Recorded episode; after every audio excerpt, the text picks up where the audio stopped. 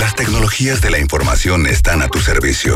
Nancy Salazar explica cómo sacarle el máximo provecho. Tecnología al alcance de tus oídos en Trion Live.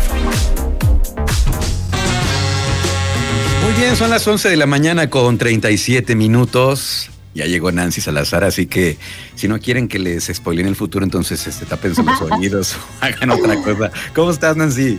Bien, bien. Aquí emocionada de estar nuevamente con ustedes. ¿Tú qué onda? Pues ya contento de escucharte. Eh, en esta ocasión, normalmente te, te escuchamos a las 12, 12.20 del mediodía, pero por cuestiones de logística, entonces nos tocó hacerlo un poquito más temprano. Te tocó madrugar, Nancy. Sí, justo, perdóneme, es por cuestiones de Godín, pero ah, a la normalidad. a ver, arráncate, ¿qué nos tienes para hoy? Vientos. Hoy les quiero platicar acerca de, para la gente que nos encantan los conciertos, que en Nueva York este, ya están eh, testeando, probando una aplicación que justamente pues estará validando que los, los usuarios que asistan a conciertos pues ya puedan comprobar a través de esta aplicación que ya tuvieron la vacuna o no han sido vacunados. Y bueno, esta aplicación se, se, desarrolló en Nueva York porque en el siguiente mes de abril, en este mes más bien de abril, ya tienen contemplado empezar a abrir pues estos, estos sedes, estos recintos de conciertos. Y bueno, ya lo hacen, lo van a hacer con mayor seguridad basándose en esta aplicación que se llama Excelsior Pass. Y bueno, esto va a funcionar em, de manera bastante sencilla a través de la aplicación. Eh, la información que, que, tú tengas como usuario va a ser descargada directamente de las instituciones de, de salud. No es como que tú le ingreses manualmente, sino que mm. va a ser directamente desde la fuente original, ¿no? Okay. Entonces, en esta aplicación, pues cuando tú llegues al, concierto, pues, enseñas la aplicación, a través de un código QR te escanean y, ya. Y con una identificación, pues van a, validar ya realmente que seas tú la persona en cuestión, ¿no? Mm. Digamos que básicamente es una, una base de datos a la que solamente eh, le puede, puede agregar o quitar información, digamos, los laboratorios, quien esté haciendo las pruebas, ¿no? Quien esté vacunando también. Ok, ok. Sí, esa información va a venir directamente cargada desde el proveedor de la vacuna, desde los sitios de prueba del cual del COVID. Así que pues no habrá como que tanto Oye, está muy bien. falsedad en cuanto a la información. Sí, está súper. Es una buena noticia porque ya no, ya no andas cargando tal vez con el documento y si ya eh, fuiste vacunado, vas a, vas a poder accesar, bueno, los organizadores del evento van a poder accesar a través de este código QR eh, para que pues puedas eh, entrar o no al evento, ¿no? Lo cual está, está increíble. Pues suena bastante bien la idea. Creo que de, las que hemos escuchado, este, más allá de las burbujas, este, y estas cosas, creo que es la más sensata, ¿no? Esta aplicación. Sí, está como más esperanzadora esta onda. Muy bien. ¿Qué más, Y bueno, pues ojalá pronto baje para acá, para México. Y bueno, les quiero también platicar justamente para la gente que se dedica a crear contenido en, en YouTube. Eh, YouTube está actualmente eh, probando también una función acerca de esconder los, los dislikes de la plataforma, los no me gusta. Entonces, esta prueba apenas la están realizando con ciertos creadores de, contenido, por si alguien eh, por aquí crea contenido y le aparece de, repente ya no, ya no pueden ver sus seguidores el número de, dislikes. Pues es meramente una prueba que están haciendo porque eh, según comentan que lo están haciendo como un, pequeño experimento a manera de, que los creadores de contenido cuando vean semejante número de, dislikes, pues no sufran como este bajón, ¿no? Que normalmente es lo que te genera. Eh, Lo que genera en las redes sociales esa parte como del, no me gusta o cosas así, lo que genera siempre al, usuario final pues es como una depresión que está ahí ya, ya es cuestión como más psicológica y todo ese rollo. Mm, Entonces están probando esta función para ver qué tal este, los usuarios pueden este, aceptarla. Por lo que se vio en la, en la publicación, esta publicación la hicieron el pasado 31 de marzo, y bueno, los comentarios ahí en, su publicación en Twitter, pues no fue como que tan bien recibida la noticia, pero pues bueno, están haciendo esta prueba a ver qué tal funciona. Como te comentaba, lo dicen que lo hacen para no afectar el bienestar personal de la, del, que hace el contenido. Sí, para no herir susceptibilidades, ¿no? Para que no nadie se vaya a ofender. Es que sí, lo platicábamos el otro día con Denise Cupa la psicóloga de cabecera de este programa, y nos decía pues que ahora las redes sociales y las plataformas juegan un papel fundamental, fundamental en la autoestima de los usuarios. Entonces, creo que es una buena opción, ¿no? Digamos, así ya nadie se va a ofender de, ay, me, les pusieron los pulgares abajo ahí y este, y pues sí, como dice, sí, luego pueden, puede ser este nocivo, ¿no? Para la salud emocional de los usuarios, pero bueno, ahí está. Sí, contraproducente. Exacto. ¿Qué más, Nancy? Y bueno, ya para cerrar, les quiero contar acerca de que la semanita pasada se filtraron eh, eh, datos de, Facebook, de información de nosotros como usuarios. Alrededor de 533 millones de usuarios fueron los afectados. Estoy hablando de 166 países, 106 países, perdón.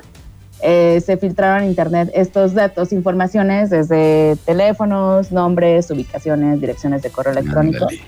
Este, según es de una base de datos que Facebook em, se ampara diciendo que pues ya es una, una base de datos bastante viejísima y que pues la, información que está ahí ya no está como tan actualizada. Sin embargo, a pesar de ello, pues esta información sigue rondando y vendiéndose en estos mercados negros de, Internet, en donde suelen venderse pues información de, de, usuarios que, de diferentes plataformas, ¿no? Imagínate nada más, 500 millones de cuentas de Facebook. ya sé. Imagínate toda la información que es eso. Sí, es un buena información. Luego lo que se hace con ella, este sí, sí está algo bastante, bastante cañón, ¿no?